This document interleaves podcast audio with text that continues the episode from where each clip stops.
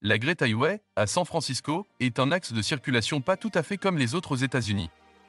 Le week-end, cette grande voie est fermée aux voitures et exclusivement réservée aux piétons. La continuité d'une initiative prise durant le premier confinement, au printemps 2020, et qui ravit les habitants de la ville. Ce n'est pas la route de l'enfer, mais plutôt celle du paradis pour les citadins.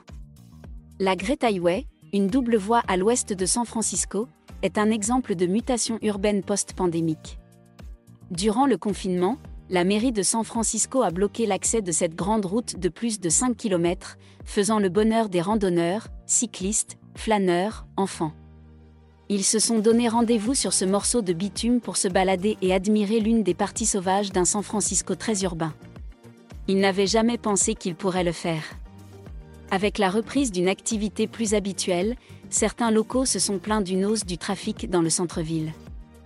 La mairie a alors opté pour un compromis. Dorénavant les voitures rouleront en semaine. Le reste du temps sera réservé aux piétons.